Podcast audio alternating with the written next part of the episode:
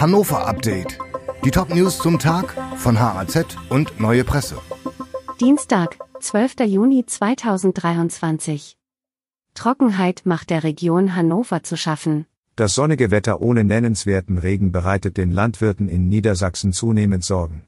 Die seit drei Wochen andauernde Trockenheit stimme ihn nachdenklich, sagte Karl Friedrich Meyer vom Landvolk Niedersachsen.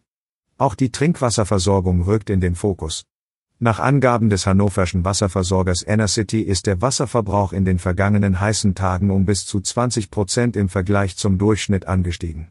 Grundsätzlich appelliert das Unternehmen an die Menschen, nicht unnötig viel Wasser zu verbrauchen. Konkrete Nutzungseinschränkungen gibt es in Hannover aber nicht. Anders beim Wasserverband Garbsen Neustadt. Dort sollen die Menschen ihre Pools nicht auffüllen und auch die Rasensprenger abschalten. Helene Fischer kommt für fünf Auftritte nach Hannover.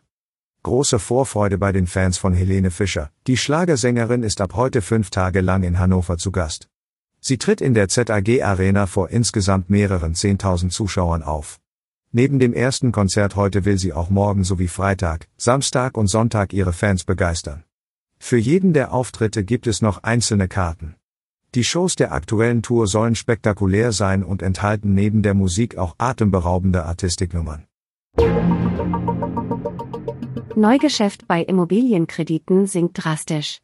Nach dem Ende des Baubooms machen Banken deutlich weniger neue Geschäfte mit Baufinanzierungen.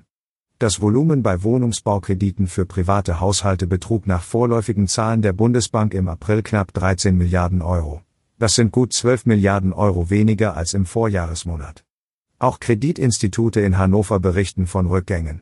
Das Umfeld für den Immobilienmarkt habe sich deutlich verändert, erklärte eine Sprecherin der Sparkasse Hannover. Sie verwies auf gestiegene Zinsen und hohe Baukosten. Um die starke Inflation im Euroraum zu bekämpfen, hat die Europäische Zentralbank die Leitzinsen um insgesamt 3,75 Prozentpunkte angehoben. Die EZB wird voraussichtlich am 15. Juni wieder über die Höhe der Leitzinsen entscheiden. Finanzmarktexperten erwarten eine weitere Anhebung.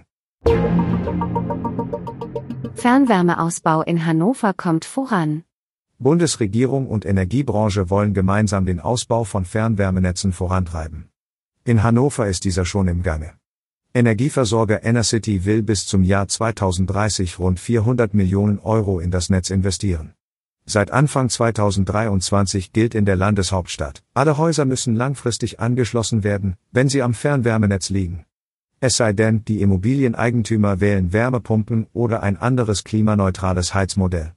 Nach Unternehmensangaben soll noch im Juni der Bau einer zentralen Versorgungsleitung in die Oststadt bevorstehen.